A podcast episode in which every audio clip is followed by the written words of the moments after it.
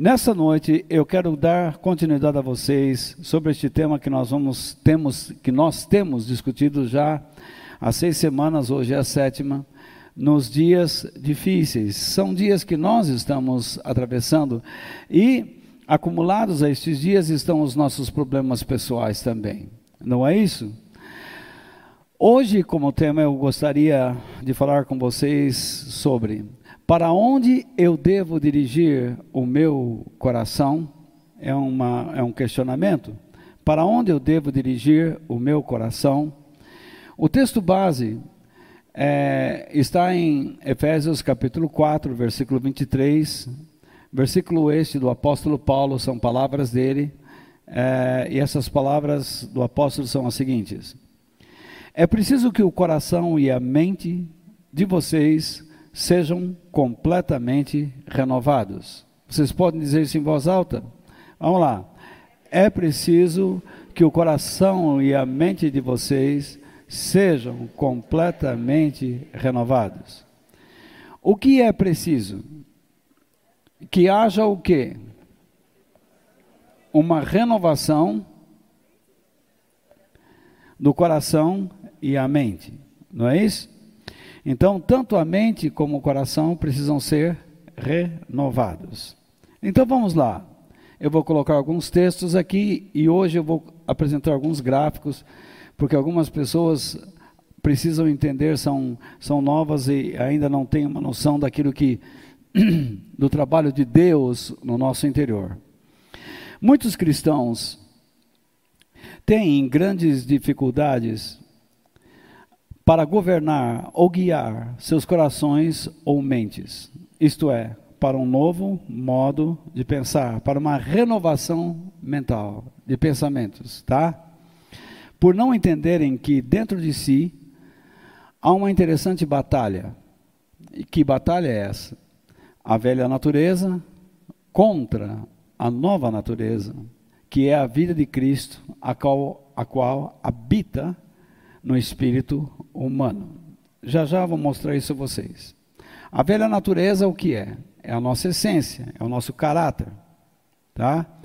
Ela está corrompida devido ao pecado de nossos ancestrais, Adão e Eva, e esse é o legado que eles nos deixaram. A corrupção, o pecado, o pecado. É a partir do pecado que cometemos pecados, tá? Então, continuando, Deus pede que nos vistamos com a nova natureza. E a nova natureza, então, é Jesus, que ele criou. É para ele que devemos direcionar nossas mentes. Então, para onde eu devo dirigir o meu coração? Para Jesus. Mas eu preciso entender por que eu preciso fazer isso. Por que eu devo dirigir minha mente ou coração a Jesus? O que significa coração e mente? Na Bíblia significa a mesma coisa. Significa os nossos pensamentos, a nossa parte interior. Mas hoje vocês vão entender também que a palavra coração também significa a área do espírito humano. Já já vocês vão entender isso. Então, veja lá. O ser humano foi criado à imagem e semelhança de Deus. Não é assim que a Bíblia diz? Não é isso que a Bíblia fala? E o que isso significa? Significa que ele foi criado para o quê? Pessoal, vocês estão lendo lá não? Ele foi criado para o quê? Para expressar a grandeza ou a glória divina. É isso que significa criado à imagem e semelhança de Deus. Ele é criado para expressar a grandeza, todo o caráter de Deus. Correto? Você se lembra que Satanás entrou, é, ele, ele teve seu início fúnebre, né, vamos dizer assim, onde? Onde? No céu. Lá ele disse: Vou subir acima de Deus, lembra? O que ele expressou? Ele deixou de expressar para as hostes angelicais o que? A grandeza o caráter de Deus, porque ele é que comandava os anjos para celebrar o nome de Deus no céu. Ele era o ministro de louvor, correto? Tá certo? Ele era um querubim. E então, como para um anjo que comete pecado, não há perdão. Porque um espírito, quando, quando pega, peca, ele não pode se arrepender. Então ele foi expulso do céu, ele caiu na terra. Aí então Deus cria o homem, e qual é o papel do homem? Expressar na terra a sua grandeza, correto? A sua grandeza, sua glória. Mas o que o homem fez? O homem vende, tá? O homem se entrega, o homem se rende ao poder satânico e aceita a mesma natureza que Satanás tentou implantar no céu. Isso parece uma vitória? Só parece, mas não é. Deus está sempre nos mostrando que Ele é a única pessoa perfeita. Fora dele não existe perfeição. Tudo que ele criou é imperfeito. Então você não deve esperar a perfeição das pessoas. Eu encontro muita gente dizendo assim: ah, a pessoa passou por mim, não me olhou no rosto. Às vezes a pessoa está preocupada com algum detalhe da vida dela e passou desapercebido. E você queria tanto atenção e ela não deu, mas não é porque ela não gosta de você, é porque ela está atrapalhada.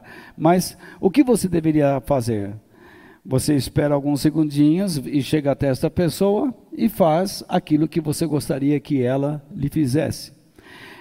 São, a nossa perfeição não está propriamente no nosso caráter, a nossa perfeição está no nosso esforço em desenvolver o nosso caráter à semelhança de Jesus Cristo. Dá para entender isso que eu estou falando?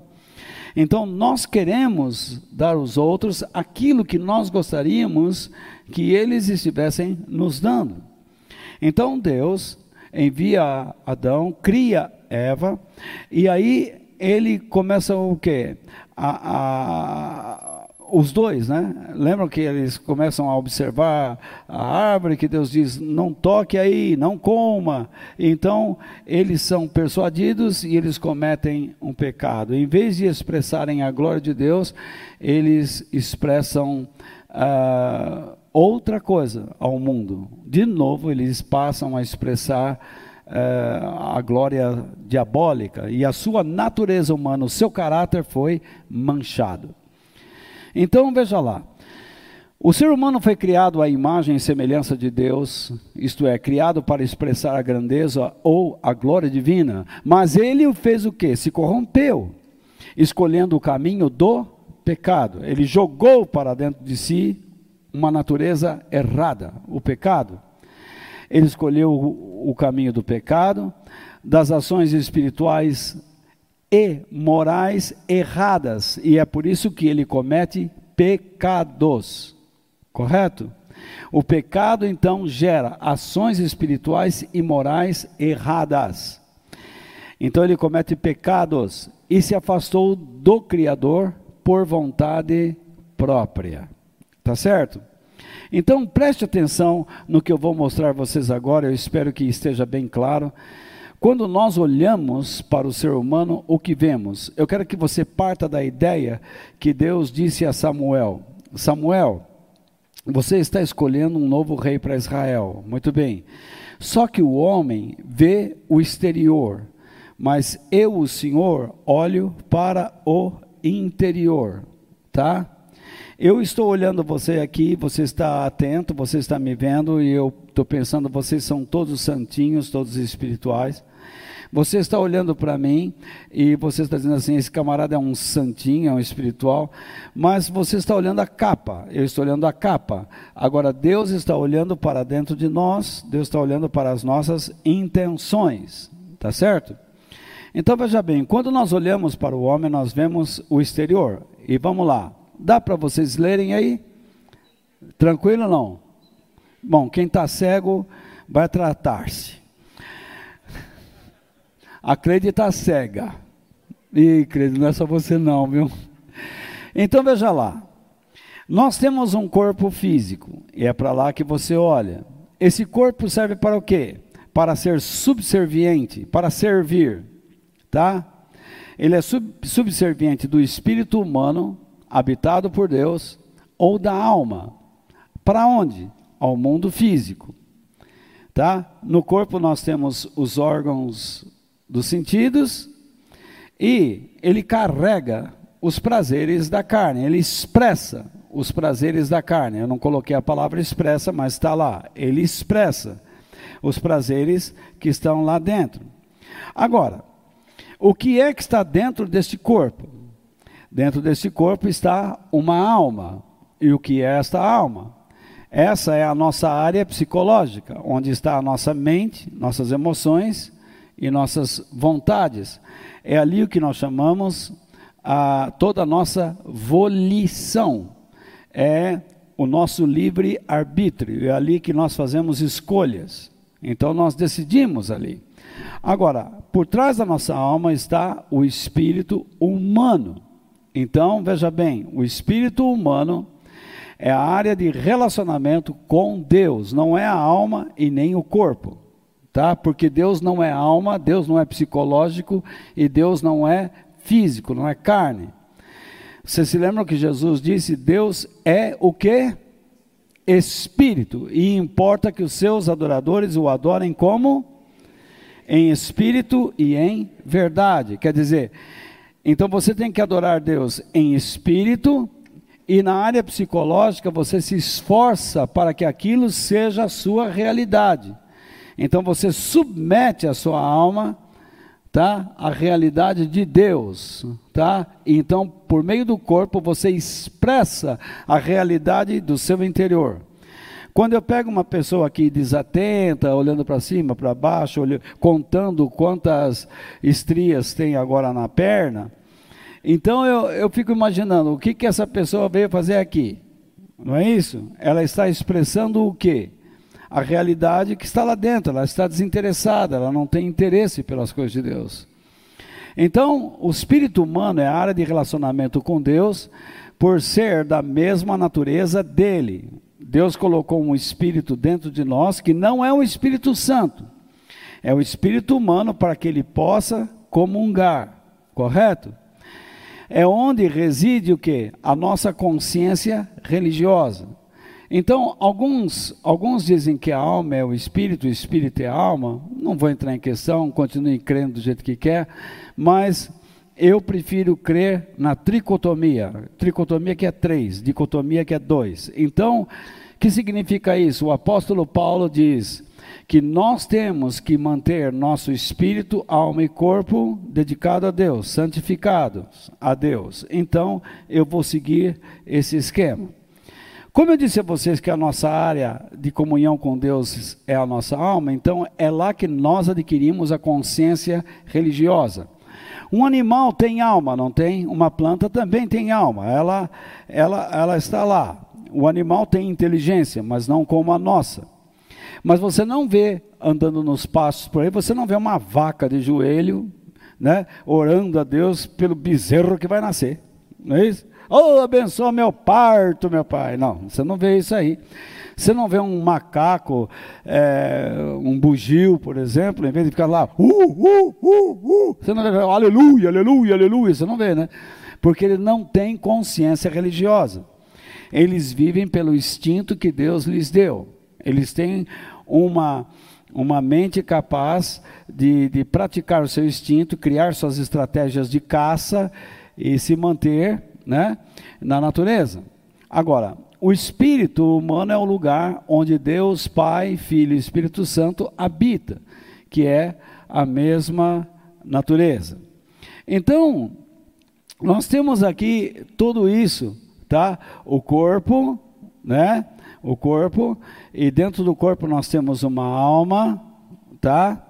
E junto com essa alma nós temos o espírito. Você se lembra que quando Deus criou o homem, ele soprou nas narinas do homem o que? Do homem a palavra vida, e a palavra lá é plural, é vidas, tá? Então o que acontece? Algumas pessoas acreditam que não, mas ela é, é uma palavra plural ela, Deus soprou nesse homem a capacidade de ter vida com Deus e vida no mundo. Então, através do espírito humano, nós temos comunhão com Deus. Vamos lá. Agora, O que faz o espírito humano? A área de relacionamento com Deus, por ser da mesma natureza dele, é onde reside a nossa consciência religiosa. E o que ele faz? O espírito humano, habitado por Deus, ele, ele envia sinais à alma para que essa se submeta a, ao Senhor. Lembra que eu falei no início que o ser humano não sabe para onde direcionar o seu coração porque ele não entende a batalha que existe no seu interior? Lembram-se que eu falei no início ou não? Vocês estão com sono, com sede, fome? Quer que eu peça um frango assado na padaria ali? Ah, eu também posso pedir da condessa brasileira, eu posso mandar vir uma, umas queijadinhas, um, uns quibe aí. Não? Tá. Então. que que é? é pastelzinho, né, Sérgio? Então, vai lá. Bom, ó, o espírito humano, então, ele lança para a alma sua a influência de Deus que habita nele, tá? Que é a nossa área psicológica. Então, toda a nossa mente, emoções e vontade deve se submeter a Deus. E o que acontece a seguir? Por meio da alma, lembra que eu disse que o corpo, então, ele é o subserviente, tá? Tanto do espírito humano, do espírito humano como da alma. Então o que, que ele vai fazer? Ele vai lançar para o mundo aquilo que está vindo do espírito humano para a alma e o corpo, correto? Mas vamos ver o que está acontecendo. Quando Adão e Eva pecou, ou pecaram, o que eles fizeram? Eles rejeitaram a influência do espírito humano, tá? Veja só, o Espírito Santo falando com Adão e Eva constantemente, eles rejeitaram toda a comunicação que Deus colocou dentro deles. Dá para entender isto?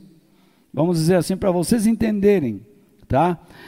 Então, a alma naquele momento, ela se tornou mais importante do que o próprio espírito, tá?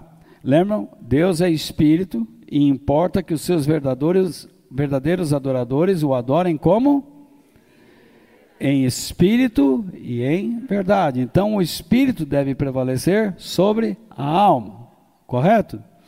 Então, veja lá. A alma, então, não aceitou a ação do espírito. E aí o que, que acontece? O espírito não pôde mais influenciar a alma, mas a alma com, seu, com a sua corrupção, com seu estado corrompido agora, é que está influenciando o nosso corpo. O nosso corpo já não está mais, neste momento, é, é, sendo subserviente, servindo ao espírito, mas somente aos valores da alma, correto? Então, o que, que acontece? Por meio dos nossos órgãos, os sentidos, nós queremos sentir prazeres, os prazeres carnais. Onde? No mundo. Só que o mundo, o mundo, quando nós falamos a palavra mundo, ela significa o quê? Um lugar ou, uma, ou um estilo de vida, uma sociedade afastada de Deus ela está afastada de Deus e ela quer influenciar aqueles que estão a, a, a, associados a Deus a se afastarem dele. Exemplo: Satanás entrou no Éden, não é isso? Se Satanás entrou no Éden, você acha que ele não entra aqui? Qual é a prova que vocês me dão que Satanás e seus demônios podem entrar aqui, ou seus emissários físicos humanos também podem entrar aqui? Por mais que nós oremos, por mais que nós jejuemos, nós não podemos impedir a entrada de pessoas maldosas em nosso meio, que tentam nos atrapalhar. E a prova disso é que ah, Jesus disse que o trigo e o joio crescem juntos. Outra prova, você vai lá nas igrejas do Apocalipse, dos capítulos 2 e 3, e você vai ver os detalhes daquelas igrejas. Como elas tinham pecados correto? Então, aqui não é lugar de perfeição, aqui é lugar para nós tratarmos da nossa realidade. Você não é perfeito, você não é santinho coisa nenhuma, nem eu sou. Nós estamos aqui constantemente combatendo, tá? Aquela parte que tenta nos afastar de Deus, as vozes que tentam nos afastar de Deus. O maior erro que você pode cometer é achar que não precisa frequentar uma reunião. Esse é o maior erro. Não pense que você vai ser é, edificado somente pela internet, porque você não vai. Porque na internet você escolhe a voz que você quer. Aqui você não tem jeito de, de não olhar para a minha cara. Vocês estão entendendo? Vocês não conseguem deixar de olhar para minha cara, gostando ou não, você vai ficar com raiva de mim, mas você vai me aguentar, vai me aturar, ou então você vai levantar e vai sair, você faça o que você quiser. Mas é assim que funciona. Então veja bem, agora o mundo, ele entra também na vida daquele que estava perto de Deus e tenta afastá-lo. Mas quando uma pessoa se afasta de Deus, o que, que ele passa para o mundo? As mesmas filosofias do mundo. E então, olha lá, o mundo retribui. E então a situação só vai piorando. E essa mesma influência mundana vai para a alma e a pessoa vai se corrompendo, corrompendo, corrompendo, e o ciclo continua. Deu para entender isso ou não? Agora, o que é que Deus está tentando fazer conosco? Deus está tentando fazer com que a nossa alma, que é a nossa área de psicológica, mente, emoções e vontade, se submeta, fique por baixo novamente, que nós entendamos, nós não podemos mais eliminar isso esse problema não consegue mais ser eliminado. Isso aí não é possível. Nós estamos o tempo todo sendo atacados pelo espírito do mundo e o mundo habita dentro de nós porque nós somos corrompidos. Por isso que nós precisamos estar conscientemente tá, acesos diante de Deus e estarmos constantemente ouvindo a palavra de Deus para nós praticarmos isto, colocarmos nossa, nossa alma de novo sob a persuasão das coisas que Deus colocou no nosso espírito, que é a área do nosso relacionamento com Deus. Porque ali é a área da mesma natureza dele, é onde reside a nossa consciência religiosa. Você entende o que significa a palavra consciência? A palavra consciência significa realidade. Então, quando você está coloca a sua alma debaixo da consciência espiritual, você está dizendo, você vai descobrir qual é a sua realidade. Mas algumas pessoas têm medo de viver pela sua realidade e em vez de viver no consciente, eles vivem pelo subconsciente. O que, que é o subconsciente? O subconsciente é aquele filminho que você traz lá de trás tá? E então você se lembra de como você aceitou Jesus, se levantou a mãozinha, você foi para frente, recebeu a oração, e você diz: "Ah, eu sou de Jesus". E você esconde a realidade, você você vive com uma realidade passada e aquilo não é verdadeiro hoje. Então, quando você é uma pessoa consciente e você se lembra de quem foi, e como está, o seu, Deus usa o seu subconsciente, as imagens do passado, para você alterar o seu presente. Às vezes o próprio Espírito Santo de Deus vai falar com você: olha quem você era e quem você é. Você vai orar e então você não consegue dizer nada a Deus. Você abre a Bíblia e você olha para a palavra de Deus e diz: Ah, mas esse livro eu não vou entender nada. Você vem para a igreja, você não está disposto a nada. Então Deus mostra quando você tinha prazer de estar aqui, quando você tinha prazer de abençoar as vidas, quando você tinha prazer de ouvir, de aprender. E então agora o que Ele quer que você faça? Ele quer que você analise, compare quem você era com quem você é. Por meio do seu subconsciente, você analise o seu consciente. Se você era uma pessoa brutalizada, quando você foi a Cristo, Ele trabalhou em você e você deixou de ser aquela pessoa, mas por alguma razão você voltou a ser quem era. Então agora Deus está constantemente trazendo a sua lembrança a pessoa que você era, a pessoa que você deixou de ser e a pessoa que você é. Para você mudar. Então, esta é a sua realidade, esta é a sua verdade. Por isso é que Jesus diz: Deus é espírito e importa que os seus verdadeiros adoradores o adorem em espírito e em verdade. Então repare que você não consegue mentir para Deus. Você consegue mentir para mim, você consegue mentir para si próprio, mas para Deus não. Você pode dizer assim: não, todos os dias eu faço minhas orações, mas as suas orações são ocas, são vazias, elas não representam propriamente a verdade, digamos assim.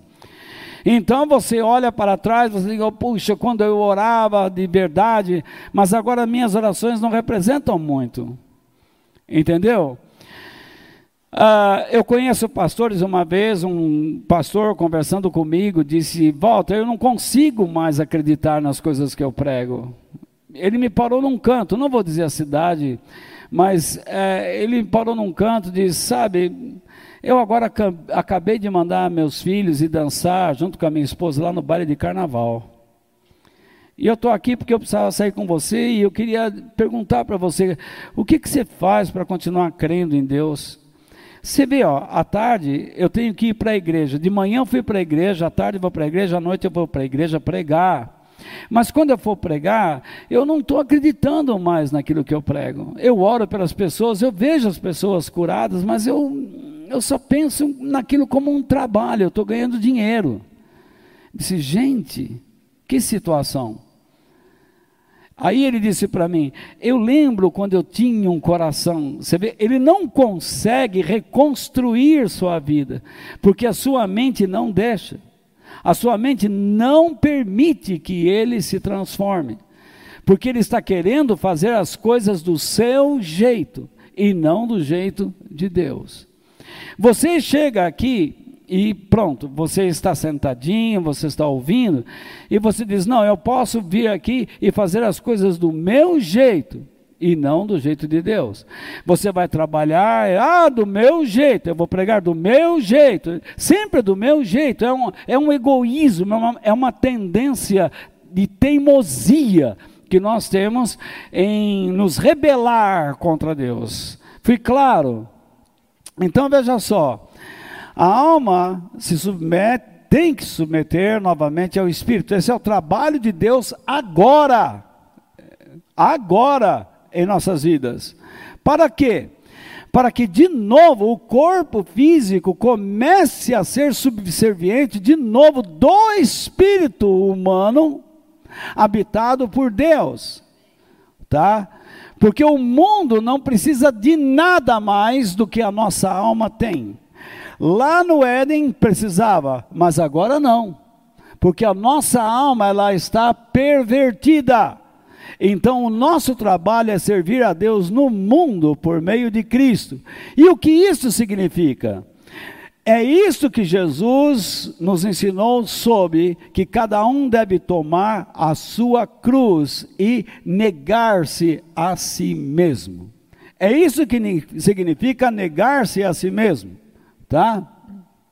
Negar-se a si mesmo não é ficar calado, não é ficar cabeça baixa, ouvindo tudo, não. Mas se tiver que falar, vou falar. Se não tiver que falar, não vou falar. Se eu tiver que agir, vou agir. Se não tiver que agir, não vou agir segundo a vontade de Deus. Quando você diz assim, ou eu digo, não, eu vou e faço, eu aconteço, não. Você não fará nada se Deus não quiser. Você disse, não, amanhã eu vou estar lá, eu vou, eu vou, eu vou. Você estará se Deus quiser. Correto, gente? Deu para entender isso mais ou menos? Então tá bom. Depois vocês veem lá na, na internet Sempre uh, uh, o André coloca um link onde você pode acessar, você vai ter essas partes sempre uh, à disposição, você não precisa ficar esperando to correr todo o vídeo para chegar até onde você quer. Você pode ir pelos tópicos, subtópicos você pode acessar as áreas que você desejar, que você quer estudar mais, meditar mais. E além do mais, vocês têm as minhas notas que chegarão às suas mãos. E lembrem-se que elas não estão ainda corrigidas. Nossa irmã Luciana vai trabalhar nisso depois e vai me puxar as orelhas quando eu faço algum erro gramatical. Então ela me pega no pé. Mas tudo bem. Não, brincadeira, ela é uma doçura, pelo amor de Deus. Então vamos lá. Deus pede que guiemos nossas mentes ou corações para onde? Então veja só. Ah, eu não coloquei um texto aqui, mas se você tem em suas mãos, vocês, vocês vão ler comigo o que eu coloquei aqui agora. Quando lemos a Bíblia e observamos, deixa eu só tirar daí, porque vocês não param de olhar ali, né? Quando lemos a Bíblia e observamos o nosso tempo atual, tá? Nós notamos claramente que a nossa mente, que a nossa natureza humana, continua rejeitando a glória divina, tá? O que é rejeitar a glória divina? É rejeitar a pureza de Deus, o seu caráter, como também os seus propósitos para nós neste mundo. Então veja só, a mente humana, ela se tornou uma inimiga de Deus dentro de nós, para rejeitar a pureza de Deus, o seu caráter e o seu propósito para nós neste mundo. Se você quer fazer a obra de Deus, você precisa entender o caráter de Deus, por que ele pede o que pede. Por que ele faz o que faz? E tudo que Deus pede, o que pede e faz o que faz, ele tem um plano de ser feito isto em pureza. Tire as sandálias dos teus pés, porque a terra santa. Bem-aventurados os limpos de coração, porque verão a Deus. Vocês estão entendendo isso? Sem pureza, sem esforço para buscar pureza, você não verá a Deus. Se você vem a um lugar como esse e não vem para buscar pureza, renovação, mudança, você não verá Deus trabalhar na sua vida de modo algum. Você perderá o seu tempo acreditando que Deus está com você. Continuando. Nós temos uma tendência teimosa para sermos independentes de Deus ou autossuficientes. O que, que é autossuficientes? Nós queremos ser livres, autônomos. Nós queremos dizer que nós não precisamos de apoio de ninguém e também de Deus. Eu resolvo as coisas do meu jeito. É assim que a mente funciona. Eu conheço o certo e errado. Eu sei o bom e o melhor.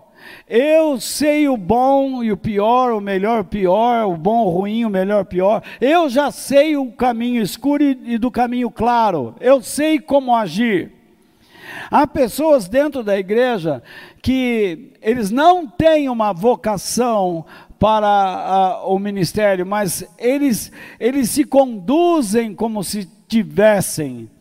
Eu não estou reprovando a, a, a, expressão do conhecimento, a verbalização do conhecimento, mas eu estou reprovando agora, nas minhas palavras, a loucura da arrogância, tá?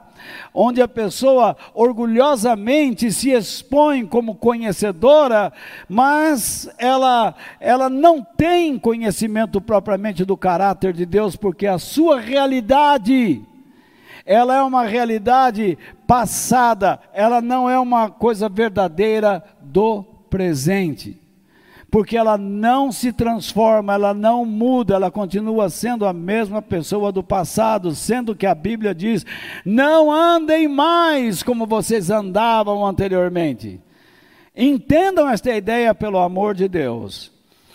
O apóstolo Paulo, então, diz que nós temos uma disputa incessante dentro de nós entre a nossa carne, que é a nossa natureza humana, e as paixões né, corrompidas que estão lá, contra o Espírito Santo de Deus que habita em nós, que é a terceira pessoa da, da Trindade. Ele fala isso lá em Gálatas, no capítulo 5.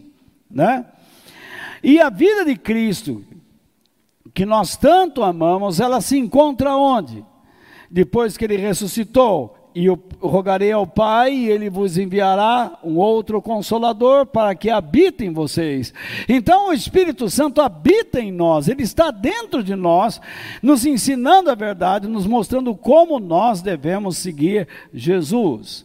Então, por isso que eu digo, Deus pede que guiemos nossas mentes ou corações para onde? Neste instante, você pode estar dirigindo o seu coração, sua mente para é, raiva. Você está com raiva da esposa, raiva do marido, raiva do pai, raiva da mãe, você está com raiva da vida, é, amargura, você não se acertou, você não chegou no ponto que gostaria de chegar, e então você diz assim: será que vou, será que não vou, vou fazer desse jeito, daquele jeito, vou resolver assim, assado, mas não é por aí. Tenha calma. Então, a primeira coisa que eu quero tratar com vocês é isso: a mente ou o coração deve ser guiado para Deus e para os seus pensamentos, por meio de Cristo Jesus. Você há de convir comigo que uma nova maneira de pensar não é um assunto incomum para nós. Porque é normal ouvirmos pessoas dizendo, você já disse, e outras pessoas já lhe disseram. Antigamente eu pensava de um jeito, mas agora eu penso do outro, porque eu comecei a enxergar uma situação que antes eu não conseguia ver. Ou não é isso? Não é assim? Se assim é comum a vida nossa do cada dia, ou de cada dia, por que não seria também na vida cristã?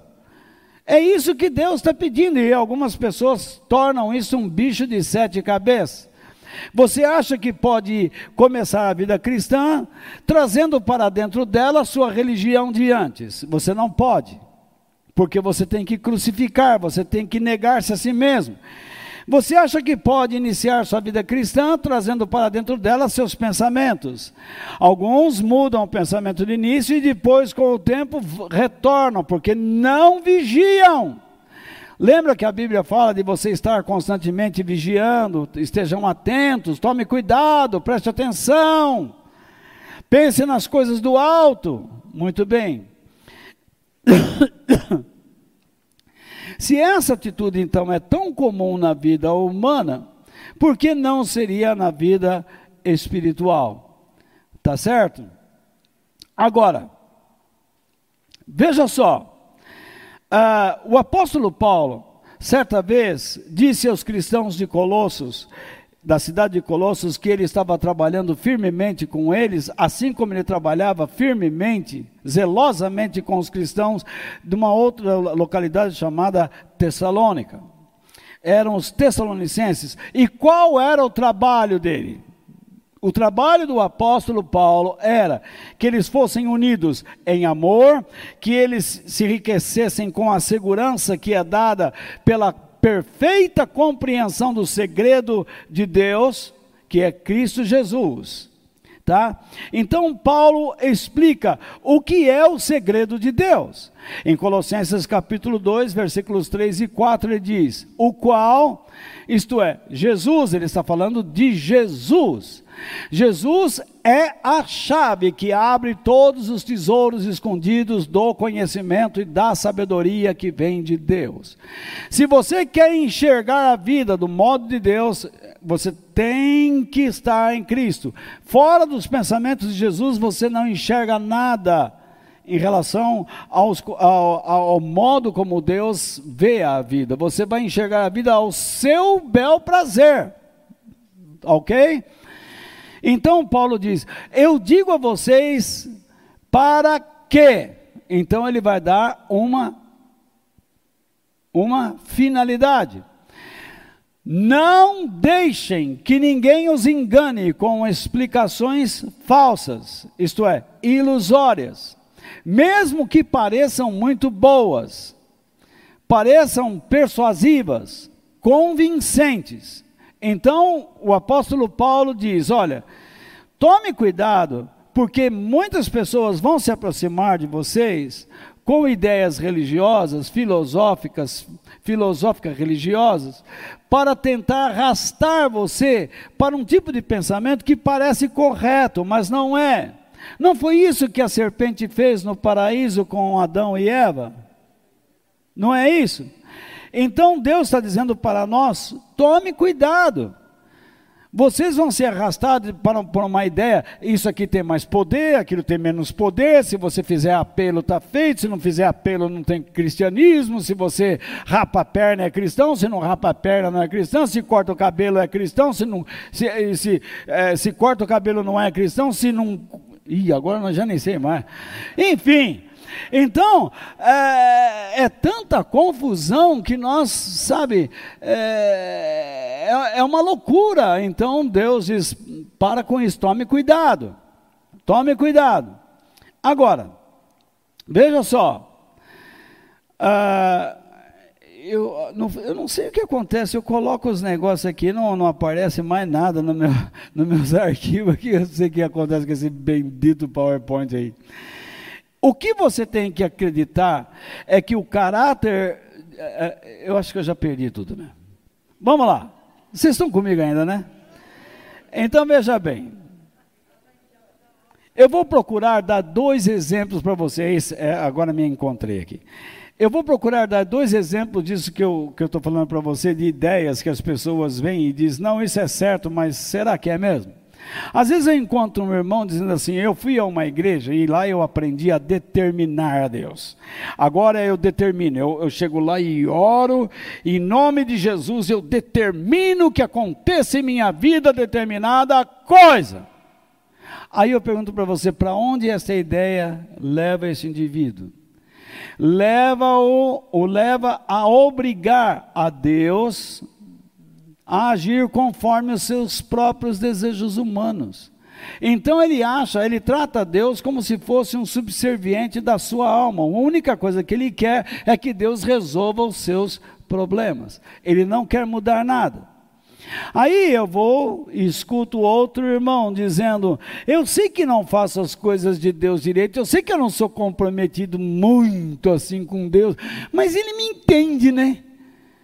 Ele sabe que eu, que eu amo, né? Eu não, eu não gosto muito de fazer as coisas dele, mas eu amo ele, né? Eu ponho veneno na comida do meu marido, mas ele sabe que eu amo ele, né? É, a, a, a, minha sogra vem em casa, eu, eu, eu, eu, perco as chaves, mas ela pula a janela, mas eu ponho vidro na janela, espeto, mas ela sabe que eu gosto dela, né? Então, você pode entender um amor assim? Não é possível. Como é, para onde é que é que esta pessoa está sendo conduzida? Eu não me comprometo muito com Deus, mas Deus sabe que eu o amo, ele me aceita do jeito que eu sou. Ele está levando Deus na brincadeira. Ele acha que Deus é metade espírito e metade homem, que Deus pode entender que é, as, exigências, as exigências dele não precisam ser levadas a sério, mas isso não, não é assim não. Se você não se esforçar esforçar, se você não provar realmente que quer, que, que o deseja, você realmente estará fora, estará longe, estará longe dos caminhos de Deus e você não alcançará aquilo que Deus estabeleceu. Então, veja só, você tem que crer que. Ah, já pulei de novo. Eu estou apertando esse botão aqui, doidado, hein? Então, deixa eu ver aqui. Vamos lá. O que, o que eu estou dizendo a você é, é o seguinte: você tem que crer que o caráter de Deus ele é puro, ou não é isso? Ele é puro e os seus pensamentos são elevados, são eternos. Quando uma pessoa diz que ah, eu estou sendo aceito por Deus, ela está pensando sempre em um caráter terreno, mas Deus sempre está olhando para a eternidade. Pensar e agir à semelhança de Deus por meio de Jesus é a nossa grande batalha interior, ou não é? Submeter aquela parte da alma ao espírito, trazer, é, ter a realidade do passado e confrontá-la com a realidade do presente é a nossa grande batalha. Porém, nós não conseguimos mudar isso sozinhos. Nós não conseguimos mudar um ser que já está corrompido. Você lembra aquela piada nordestina que diz: pau que nasce torto, morre torto? E é verdade ou não é? Você pode pegar um, um tronco de um galho de uma árvore que está torto e dizer: desentorta. Oxe. Não vai desentortar nunca aquilo, gente. É ou não é? Pega uma goiabeira pela frente, tudo torta, né? Galho de goiabeira, você já viu como que é. E tenta esticar, sobe em cima. Não vai, gente, de jeito nenhum. Só se você passar por plana, por, sabe, por uma série de coisas aí, você consegue dar até um acabamento, mas você não consegue mudar o que é torto. Neste mundo, repare bem, uma pessoa torta, se você, é, eu ia falar o azar, né? Mas se você tiver a infelicidade de se casar com uma pessoa torta, Imagine o seu casamento como será. Por isso você precisa pensar muito bem antes de dar este passo. Porque se você der um passo, você vai trançar o pé com alguém que é torto. Aí você vai ver o que vai acontecer vai ser tropeção, tropeção em cima de tropeção, uma série de tropeções, quedas e quedas e quedas e quedas. Abra bem os seus olhos, pensa bem antes do que você vai fazer. Tá? Deus não vai proibir de você amar, amar, amar, amar. Deus não vai proibir você de gostar, gostar, gostar. Deus não vai proibir você de querer casar. Ele até pode abençoar o seu casamento. Porém, ele não será responsável pela sua má escolha.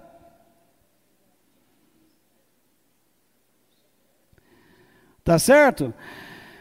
Para você depois consertar lá dentro, você terá que optar, você terá que fazer outras escolhas. E aí é que você vai aprender a tomar sua cruz. A sua cruz não é o marido ou a esposa que leva você a tropeçar, porque o pau torto não é ele nem ela.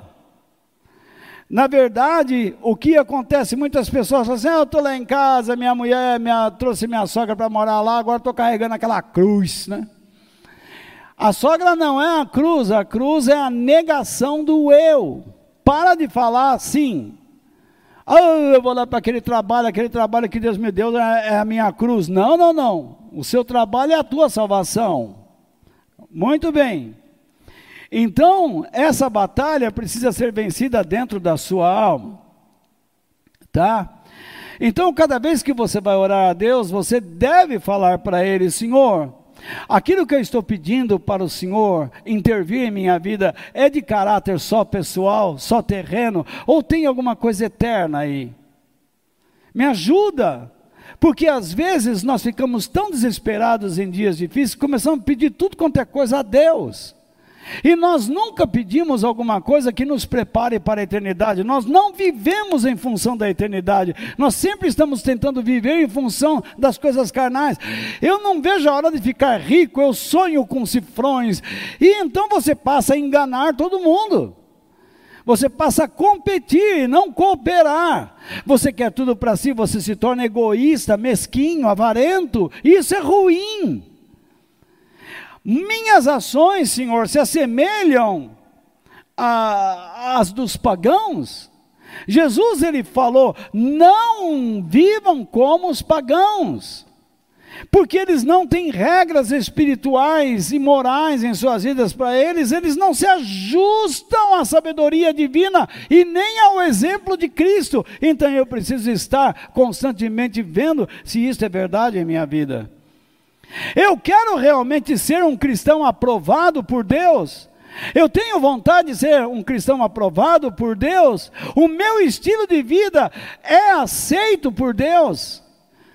Quando eu estou vivendo, quando eu estou trabalhando, quando eu estou fazendo negócios, quando eu estou estudando, quando eu estou conversando, onde está a minha mente? Onde está as minhas onde estão as minhas intenções?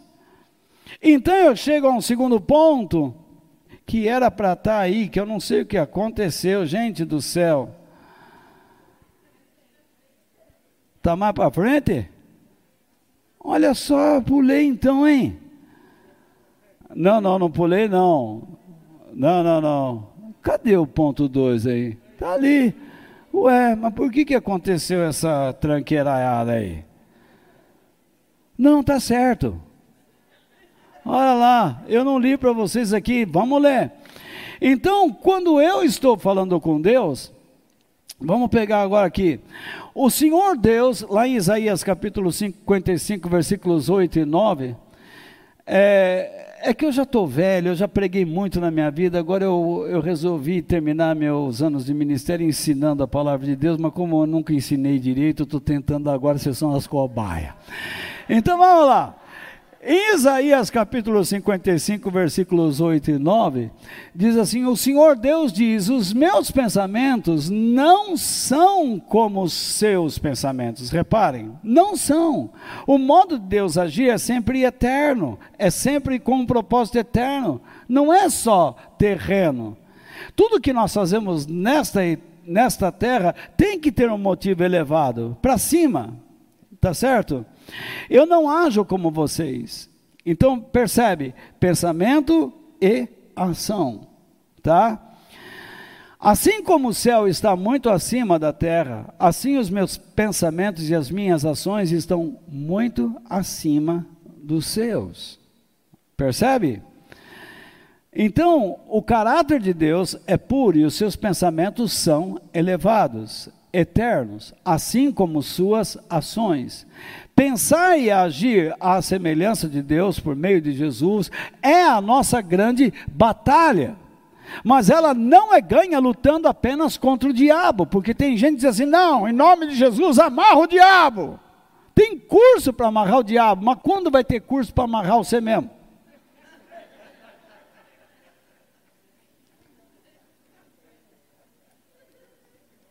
Tem curso para o galo não deixar o lagarto entrar no galinheiro. Mas quando vai ter curso para o galo fechar o galinheiro para a galinha que quer ir atrás do lagarto?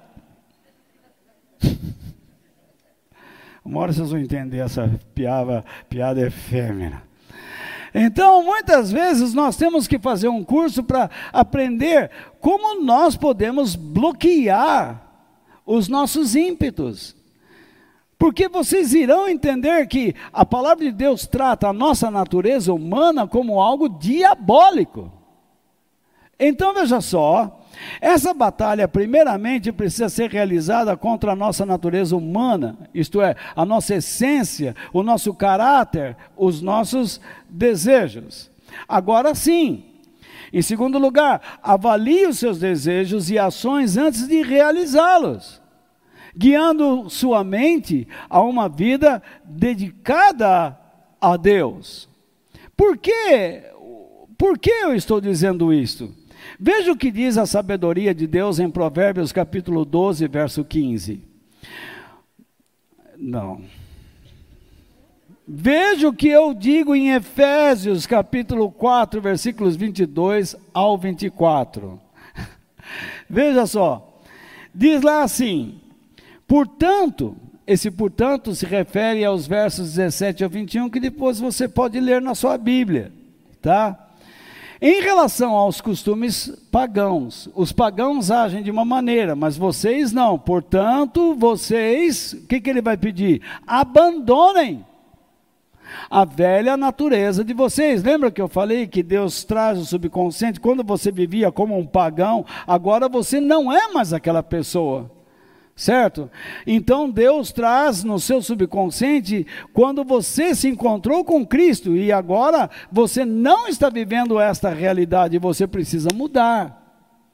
Então abandonem a velha natureza de vocês que fazia com que vocês vivessem uma vida do quê? De pecados. Repare o plural, são ações. E ações são provenientes de onde? Provenientes de onde? De pensamentos, de desejos da alma. Então abandonem e a, a, velha natureza de vocês, que fazia com que vocês vivessem uma vida de pecados e que estava sendo destruída pelos seus ó, desejos enganosos. Precisa tomar muito cuidado. É preciso que o coração, esse é o nosso texto base, agora eu coloquei uma parte do seu contexto. É preciso que o coração, isto é, no grego a palavra aqui é pneuma. tá? Já não é mais a palavra nous, mas é pneuma, correto? Que é a palavra que se refere ao espírito humano, é um sopro, pneuma. Lembra de pneumático? Quando você lembra um pneu, como é que o pneu enche? Não é isso? Com jatos de ar.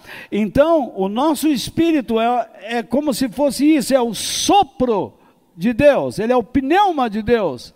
Então é preciso que o seu espírito e a sua mente, agora sim, ó, nos, a mente, que dá o que? Consciência da nossa realidade de alma, a nossa maneira de pensar, discernir, julgar, determinar, de vocês sejam completamente renovados. O que, que ele quer dizer com isso? que nosso coração, o nosso espírito e a nossa mente precisam se submeter ao processo divino de transformação, a fim de que abandonemos o velho e sigamos o novo, tá? Então nós soframos o que? Uma transformação, uma restauração, uma renovação Deus então pega o velho e diz: Você quer realmente ser novo? Quero. Então você está aceitando entrar no meu processo de transformação? Sim, Senhor, eu quero. Os dias que nós estamos vivendo são dias realmente difíceis, de muito desespero. Existem pessoas se suicidando, existem jovens por ficar em casa, passando por depressões. Nós estamos assistindo um, uma avalanche de casamentos destruídos, de pessoas que não conseguem conviver. Vocês estão acompanhando isso? O número de suicídios de pastores aumentou no mundo inteiro, porque os pastores olham para suas igrejas e elas estão vazias. Eu estou olhando aqui e me surpreendo com as coisas que eu ensino e com as confusões que faço, porque eu sou realmente atrapalhado. Eu nasci assim, fui carimbado assim, mais um atrapalhado, pum. Então eu chego aqui e eu fico olhando como vocês vêm aqui com paciência me escutam. Deve ter alguma coisa boa por trás de tudo isso aí. Mas então eu fico pensando, muitos pastores estão se suicidando, se separando de suas famílias, adquirindo um selo, colocando um selo sobre si de incompetência. Em vez de eles buscarem a Deus, eles preferem o caminho da fuga, fugir. Não é isso? Então, nós estamos enfrentando tempos difíceis. Você tem que resolver problemas dentro de casa, com seu filho, com a sua família, no trabalho. E de repente, o que que você faz? Você vai fugir? Você vai, você vai se submeter ao quê? Para onde você vai dirigir? Para onde você vai guiar a sua mente e o seu coração? Mas nós não conseguimos fazer isso sozinho, nós precisamos de um plano educador. E a Bíblia diz o seguinte, ainda em Efésios: vistam-se com a nova natureza.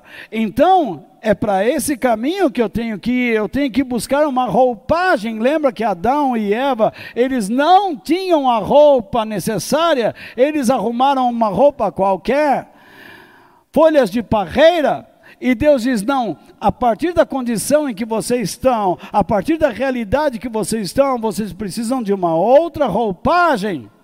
E então Deus dá a eles a outra roupagem, e Deus nos deu uma roupagem que é Jesus. E ele diz: entrem para dentro desta roupagem nova criada por Deus, que é parecida, que é segundo, que está de acordo, é isso que ele está dizendo, com a sua própria natureza. Então Deus nos deu algo para habitar em nós, que é de acordo com a sua natureza e que se mostra na vida verdadeira. Então, quando você vive a semelhança de Jesus, as pessoas perceberão o seu esforço de viver segundo Deus. eles perceberão que você é uma pessoa que ama a Deus. Porém, Satanás também vai perceber e ele virá, virá ferozmente contra você. Mas contra ele você não tem que ter tanto receio, você tem que ter mais receio, primeiramente de si próprio. Porque é você que se vende a ele. Ele não pode tomar conta de você. Aquele que é do Senhor, o maligno não lhe toca. Aquele que é do Senhor maligno não lhe toca. Esse verbo tocar significa o quê? Que o maligno não pode se apossar da sua mente. Ele não pode obrigar você a pensar como ele.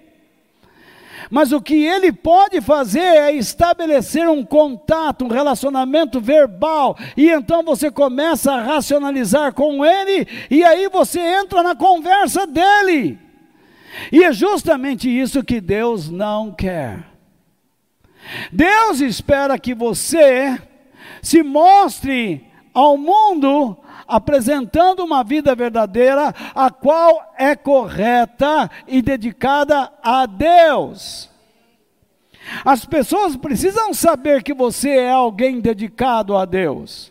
Porque senão eles virão fazer negócio com você, virão conversar com você assuntos imorais.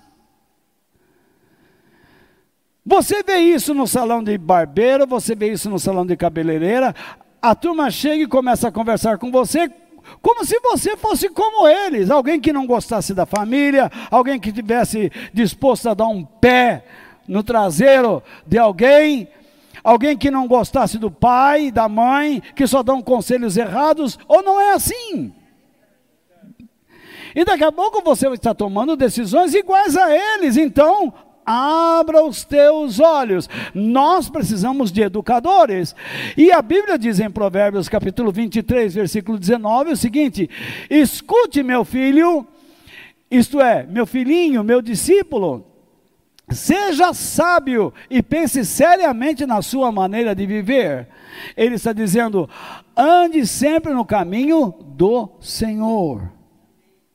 Não se afaste deste caminho. E então chegamos a um terceiro e último ponto. Guie a sua mente para ter domínio próprio, a fim de aceitar os conselhos e a sabedoria divina. Vamos explicar isto. Veja só, guie a sua mente para ter domínio próprio, temperança, você precisa aprender a se controlar. Eu preciso aprender a me controlar. Mas todos nós sabemos que isto é difícil. Vez ou outra, nós nos descontrolamos. Mas você não precisa pular de um prédio porque você se descontrolou. Você precisa conhecer o caminho do retorno para a reconstrução. Nós acabamos de ver que a nossa mente precisa ser renovada. Não é porque você brigou agora em casa que o seu lar precisa acabar. Não é porque você brigou com seu pai e sua mãe que você vai buscar uma vida independente. Não. Não é porque você agora assumiu os laços de noivado com alguém que você precisa necessariamente casar-se com alguém que é torto, de alguém que não tem caráter. Então você precisa tomar posições corretas. O mundo precisa saber que você é de Deus, que você ama a Ele, que você não quer dar um passo errado. Não é porque você ah, firmou sua palavra com alguém que você vai fechar um negócio para prejudicar outras pessoas, praticar corrupção, roubar. Nós estamos assistindo isso por aí, ó.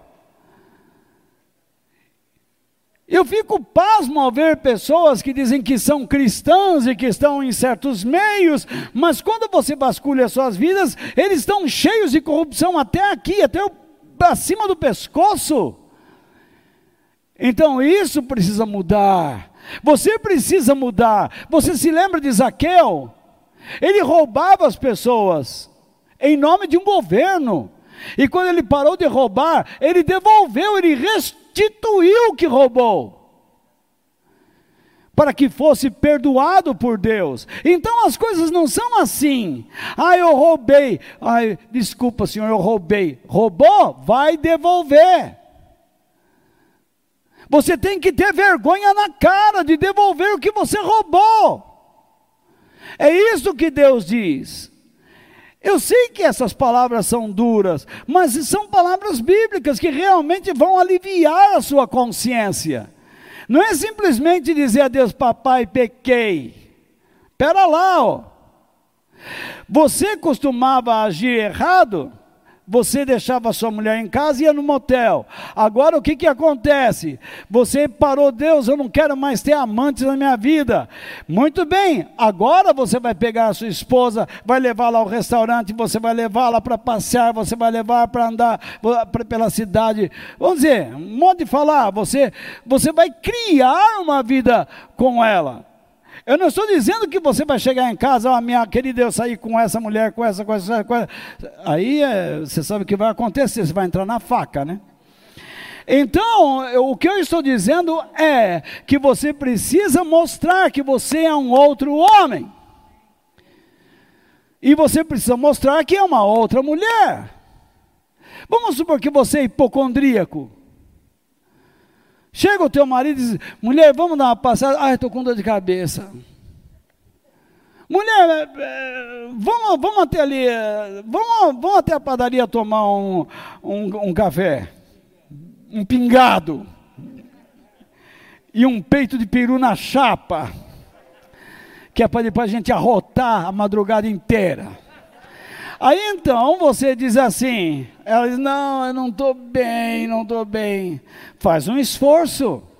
Se você quer que a sua família esteja unida, se esforce. Então o homem tem que entender a sua esposa e a sua esposa tem que entender o seu marido. Tem que entender a, a, a, o que o torna um homem realizado e não impedir a realização dele e dela. E, se possível, entrar em comum acordo, conversar. Como os dois podem se realizar juntos, um no negócio do outro. Então, é, é, esse diálogo é importante, mas quando isso não existe, quando existe uma vida independente, seja de casal, de filhos, de pais, então a coisa se complica nós não conseguimos realizar essas coisas tão facilmente. Nós precisamos da ajuda de Deus. Escute, meu filho. Ande sempre na presença de Deus. Guia sua mente contemporânea para a temporã, para a temperança. Eu sei o que está acontecendo comigo e vocês não sabem. Eu vou falar claramente, eu não estou me sentindo bem mas eu vou até o fim. Então vamos lá. Não, não precisa bater palma, não. Então bate para Jesus, tá? Para Jesus pode, para mim não. Então veja só. Ai, vamos lá. Se nós precisamos de educadores, que tipo de educadores Deus quer nos dar? Primeiro, nossos pais quando verdadeiramente dedicados ao Senhor, são instrumentos divinos para nos aconselhar e corrigir, e nos corrigir, faltou um nós ali, e nos corrigir em nossas ações. Eu garanto que há muitos pais que nem se preocupam com seus filhos. Chegam até a ensinar seus filhos a roubar, mentir, enganar. Ou não é verdade isso que eu estou dizendo? Você deve ser duro para um filho olhar para um pai e dizer: Meu pai cresceu às custas de corrupção, de mentira, de engano, de ladroagem, do crime. Ou não é verdade isso?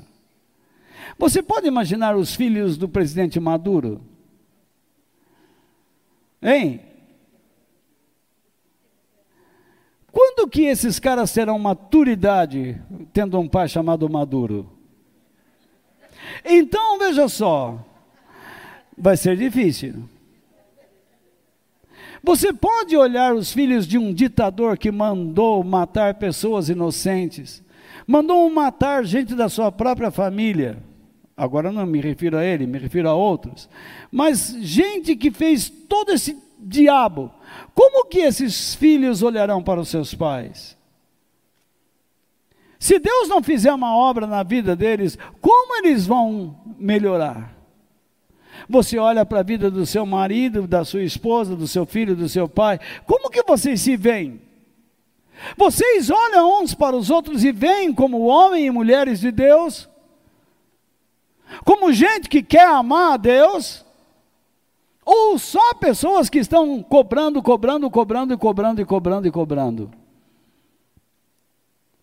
Veja só, a sabedoria de Deus diz em Provérbios 1:8: Meu filho, isto é, eu, a sabedoria, digo a você, meu filhinho e discípulo: escute o que o seu pai ensina e preste atenção no que a sua mãe diz.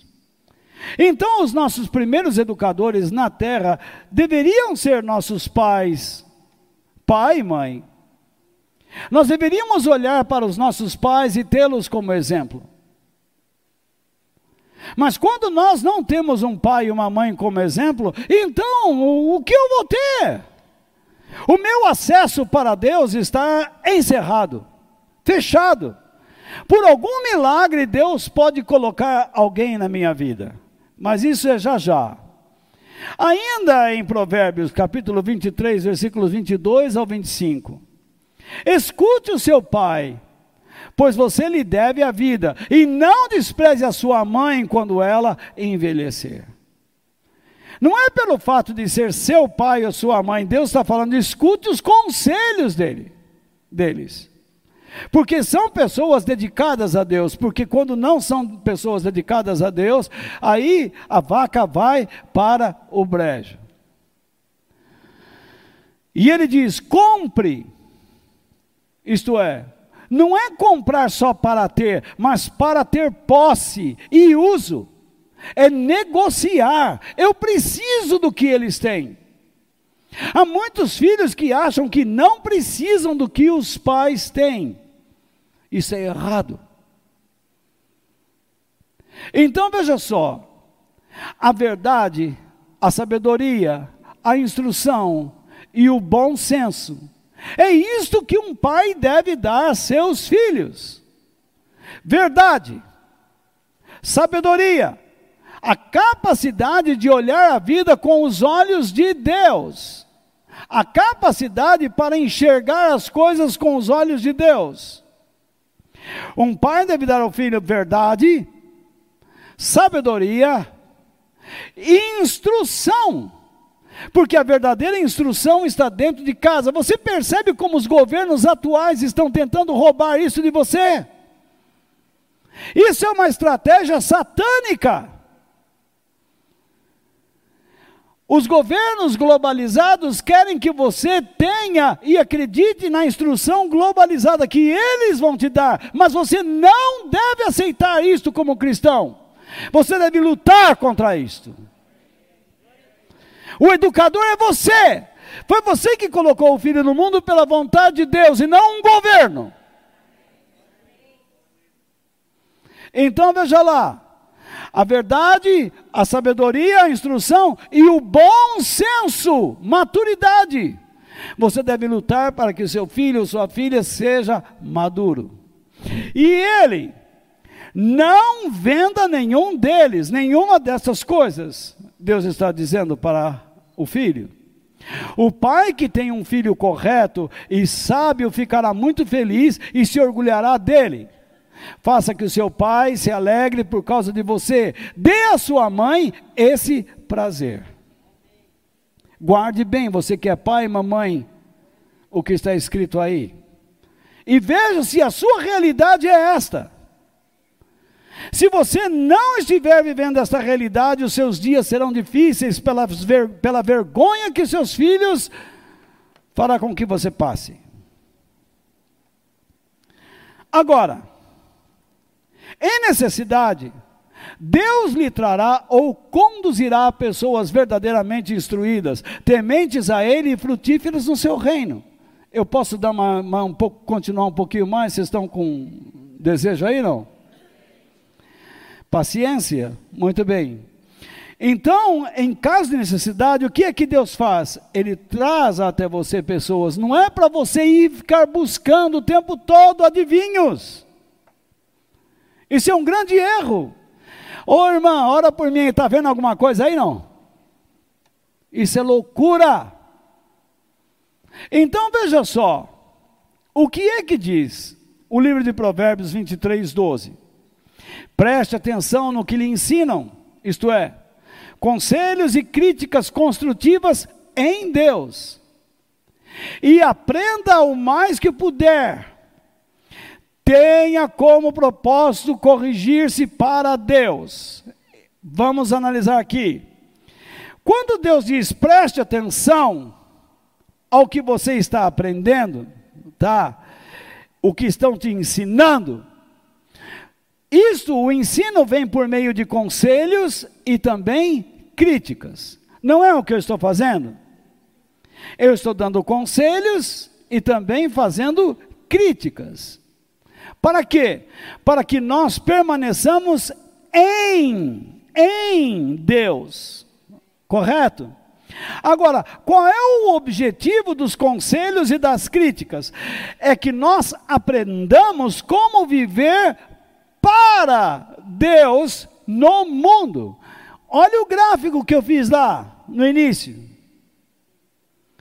Eu acho que eu fiz muita coisa hoje e acabei me dando mal, né? Mas veja só, então nós queremos viver para Deus neste mundo. Você quer viver para sua esposa em Deus, manter sua casa em Deus e fazer com que a sua casa e a sua família sirvam a Deus no mundo. Você tem um trabalho, você tem uma empresa, você quer que ela esteja em Deus, mas você quer que ela seja uma bênção para o mundo. Você tem a sua vida, você quer se permanecer em, você quer permanecer em Deus para que a sua vida seja uma bênção para o mundo. Você vai viver para Deus. Nos dias difíceis você vai ter que lutar para permanecer em Deus e ser uma bênção para o mundo, para tudo que está ao seu redor. A instrução por parte de pessoas com boa formação espiritual e moral, que são bem instruídas no Senhor, nos ajudam muito com os seus conselhos e críticas. Portanto, cabe a nós ouvirmos com muita atenção os seus conselhos e críticas, construtivas, é lógico. E aprendamos com elas a nos mantermos em Deus e a vivermos para Ele. Esse é o propósito de você estar aqui. Ouvir conselhos, ouvir críticas, para permanecer em Deus e viver para Ele. Mas quando você chega aqui e começa com aquela história que alguém vem no seu ouvido e diz assim: ele está te atacando. O que essa pessoa está fazendo? Criando em você amargura criando em você desconfiança, que este lugar não presta para você, que eu sou teu inimigo. Quando a sua esposa falar para você, homem, cuidado com os passos que você está dando. Ah! Ou não é assim? Ou vice-versa. Quando você chega para um filho e diz, filho, ó, senta aqui. Não, agora não, agora não. Você nunca senta. Ele vai estranhar. Então você tem que começar a sentar com seu filho e examiná-lo. Por que ele está tomando certas atitudes? Por que ele está mudando o seu aspecto físico? Por que ele está pensando desta maneira? Por que ele está falando tanto palavrão? Com quem ele está andando? Será que é você que está ensinando o seu filho a ser um boca suja? A usar de palavras torpes? Ele está assistindo em você o que ele quer ser. Você é o BBB para ele? É isso, BBB? Então, você é aquele palco em quem ele está se espelhando? Imagine, ele irá tomar as mesmas atitudes que você, e você o estará conduzindo ao inferno, tirando dos braços de Deus. Filho, por quê? Um dia um rapaz chegou para mim e disse assim: Mas volta, eu fui falar com meu pai sobre tatuar, mas eu não vou falar com ele, não, eu quero falar com você. Eu falei: Você já é tatuado? Não. E se eu fosse tatuado, Deus ia me rejeitar? Não. Mas aí você diz assim: Mas eu devo? Eu digo: Não. Mas por quê? Não tem na Bíblia alguma coisa que me proíbe? Tem e não tem. Mas pera lá, como tem e não tem? Primeiro Deus diz: não coloque no seu corpo marcas, como fazem os pagãos. Segundo, por que essa gana, essa sanha de se tatuar? Qual deveria ser o seu primeiro desejo? Jesus disse assim: buscai primeiro o reino de Deus e a sua justiça, o modo como ele vive, e as demais coisas serão acrescentadas. Se a sua tatuagem é a primeira coisa que você quer e não o reino de Deus, então está errado. Porque você não é mais um pagão, você é um filho de Deus. Deu para entender de vez ou não deu? E você que está aí me assistindo aí, vai colocar um negativo lá? Põe o negativo onde você quiser também. Então Deus está dizendo para você: se, se eu não sou o seu primeiro, então sou o último. O que você quer expressar neste mundo? A Bíblia nos ensina: Deus criou o homem para expressar a sua glória, a sua grandeza. Onde? No mundo. Aí você quer se tatuar, você quer, se, você quer mudar o seu aspecto exterior, para quê? Para ser aceito?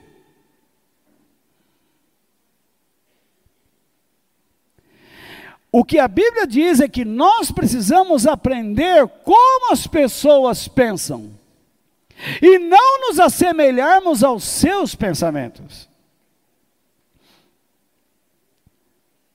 Quando você vai conversar com alguém, você tem que ter muito cuidado, porque você tem que saber como essa pessoa pensa. Mas você não pode ter medo dos seus pensamentos. Você tem que encontrar caminhos, fios de meada, para entrar nos seus pensamentos, a fim de conduzi-los onde? À sabedoria divina. Então é muito importante para aprendermos que os ensinamentos nos trazem conselhos e críticas para estarmos em Deus, a fim de aprendermos a andarmos para Deus. E finalizando, digam graças a Deus. Dirija sua mente ou coração à sabedoria divina e atente ao que ela verdadeiramente expressa. Então não é, ah, agora eu estou numa igreja boa, lá eles oram por todo mundo, por mim, ai que bom, lá não tem essa coisa. O que, que é bom para você? Vamos lá. No livro de Tiago, capítulo 3, versículos 14 ao 18. Mas, esse mas tem alguma coisa a ver com o passado que eu não vou entrar agora, que a gente não tem tempo. Agora repare, se a condição é uma condicional. Caso, se de alguma forma no coração de vocês existe o que? Inveja, amargura e egoísmo, então não mintam contra a verdade. Lembra que eu falei da realidade e do passado? Não mintam contra a verdade gabando-se de serem sábios. Isto é, quando vocês vivem desta maneira, vocês não estarão olhando para a vida com os olhos de Deus e vocês vão cometer bobagens. Vocês vão fazer bobagem. Essa espécie, então ele vai definir, essa espécie de sabedoria não vem do céu, ela é deste mundo. Olha o que ele diz agora. É da nossa onde? Natureza humana e ela é o que? Diabólica. Por quê? Porque a natureza humana foi corrompida lá no Éden por meio de Adão e Eva. O mal se instalou dentro de nós. Nós temos um pouco de demonização dentro de nós. Não brinca, não. Você não é esse anjinho que você pensa ser. Eu não sou também. Tire um segundo seu olhar de Deus e você vai ver para onde você cai.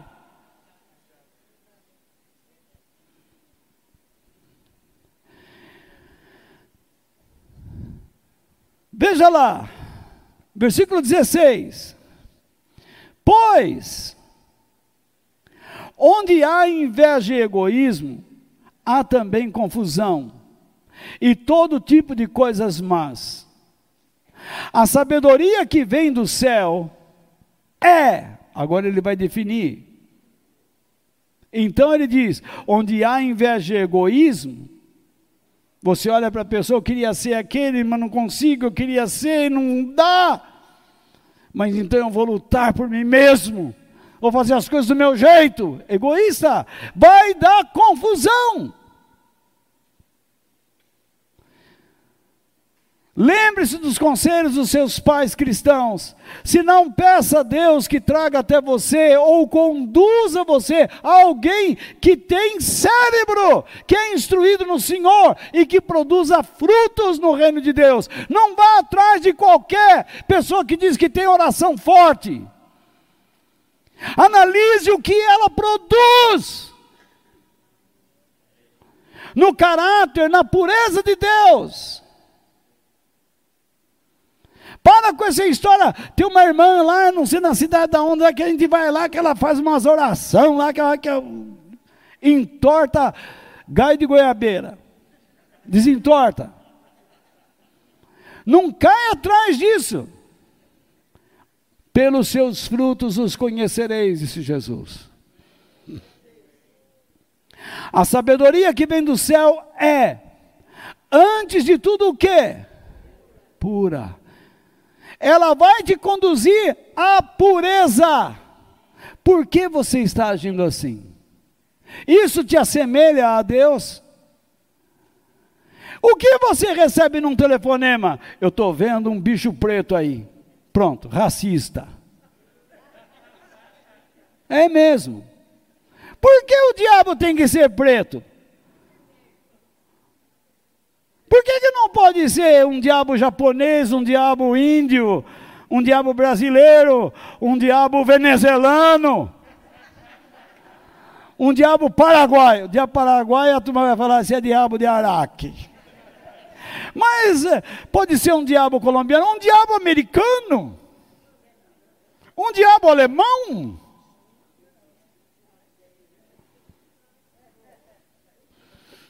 Um diabo francês perfumado. Mas enfim, antes de tudo, a sabedoria de Deus te leva à pureza. Se você não, quando você receber um conselho e a pessoa não te levar a ser uma pessoa pura, pode esquecer, aquela pessoa é mentirosa. Ela é também pacífica. Ela vai tratar do quê? De pacificar você com Deus. Ela vai tratar, escuta, se você não está numa condição de pureza, é porque você está numa condição de pecado. Pacífica não é para te dar paz, dizer, ai, eu não presto, mas Deus me ama. Não, não. Você não presta e Deus também não te ama. Porque Deus ama quem presta. É também pacífica, bondosa, ela dá graça e é amigável, ela é hospitaleira, ela não recusa ninguém. Você quer conversar comigo? Amém, estamos abertos. Poxa, você me negou de novo? Tá bom, vamos conversar de novo? Vamos conversar de novo. Pai, perdoa-lhes porque eles não sabem o que fazem. Ela é cheia de misericórdia, ela dá às pessoas o que elas realmente precisam. E aí então produz uma boa colheita de boas ações. Não trata os outros pela sua aparência. Lembra que eu disse: ah, esse daí eu vou tirar vantagem.